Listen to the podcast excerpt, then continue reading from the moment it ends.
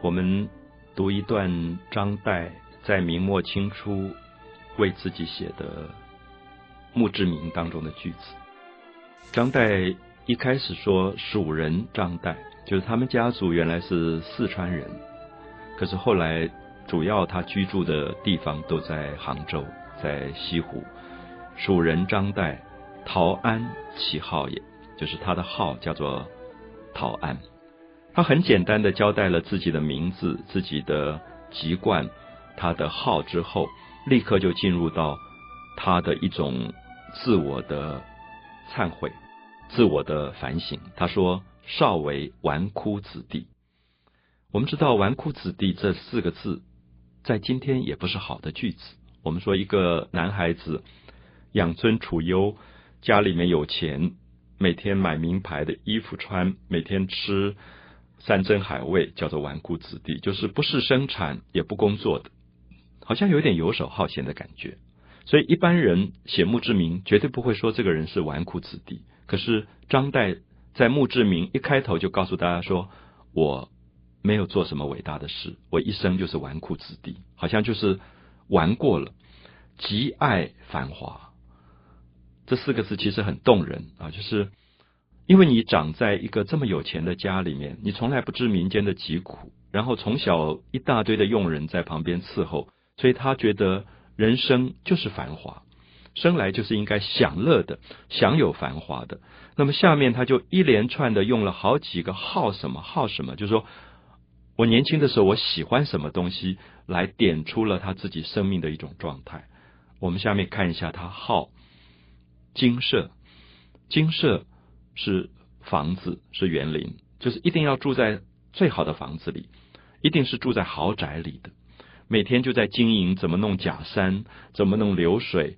我们在苏州园林的时候，我们可以看到有钱的这些富有人家，可以把一个花园弄到这么漂亮。好金舍，好美卑，卑是卑女，就是伺候他的丫头。他喜欢长得漂亮的女佣人，就是用了一大堆。我们读到这里，已经想到了接下来我们会谈到的中国文学里最伟大的一部小说《红楼梦》里面，贾宝玉一个十三四岁的男孩子，我们看到他身边有八个大丫头，八个小丫头，而且都长得漂亮极了，来伺候他的。所以可以看到，张岱几乎是后来《红楼梦》里贾宝玉的一个典范，就是好美悲，就是他有点。我们不要忘记，这是他五十岁以后写的一个墓志铭，就是有一点忏悔，觉得我年轻的时候真是荒唐，身边一大堆的美丽的这些女佣人照顾他，不但好美杯，还好娈童啊。娈童是讲过去在明清有一个习俗，他们会在家里养一些漂亮的男孩子，变成他们的玩伴的啊。好美杯，好娈童，好鲜衣，鲜艳的衣服啊。那么在今天来讲，就是。专门去买这些贵的不得了的名牌了，好鲜衣，好美食啊！美食两个字，大家今天还懂的，就是听说哪里有最贵最贵的菜，最贵的山珍海味，他就跑去吃的，每天要吃好餐厅的，好美食，好骏马。古代是骑马的，是坐马车的，他就要买那个最贵最贵的马。那么用今天来讲，就是要买名牌的车子了啊，要开这个。法拉利的跑车之类的，好骏马啊，好华灯啊，就是家里面所有的这种装饰的漂亮的灯，好烟火。每次到节庆，他们家里面他就要买很贵很贵的烟火来放，很漂亮的烟火。可是我们知道烟火是非常虚幻的，刹那之间就不见的。所以这里面一方面在讲美，一方面的确在点出张岱在美当中感觉到有一个东西好像不长久。好像很快就会消失。好梨园，梨园就讲戏剧。这些有钱人家里都会养一个戏班子的，每天看戏，每天让他们唱戏的。我们知道《红楼梦》里面就养了十二个女孩子，叫做梨香院的女孩子，他们就是在唱戏的。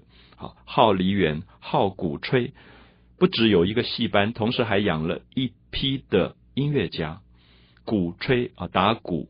吹喇叭的吹，鼓吹就是乐队，养了一批乐队，好古董。啊，如果在今天就是去参加什么苏富比拍卖啊，或者 Christie 贾士德拍卖，就他喜欢买这种很贵很贵的古董。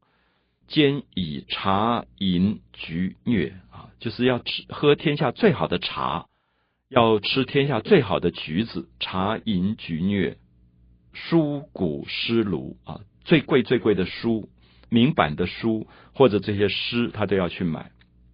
可是到最后，他说劳碌半生，五十年过去了，好像什么事也没有做，皆成幻梦，一切的繁华就过去了，皆成幻梦。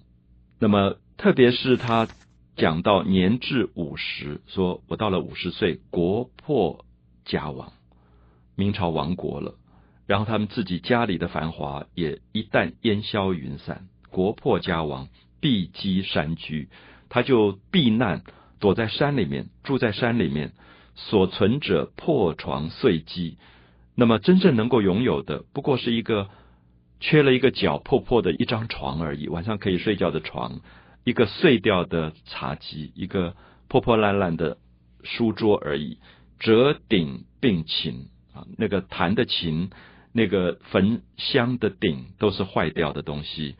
残书数字，只剩下了几本破书，以及缺砚一方而已，一个破破烂烂的一方砚台。这个时候，他开始写书了。他开始忏悔，开始反省自己的一生。他说：“布衣舒适，穿着破破烂烂的布的衣服，每天吃着一些青菜，长治断炊，常常到了连饭都没有的吃。断炊就是没有办法煮饭了，因为没有米下锅。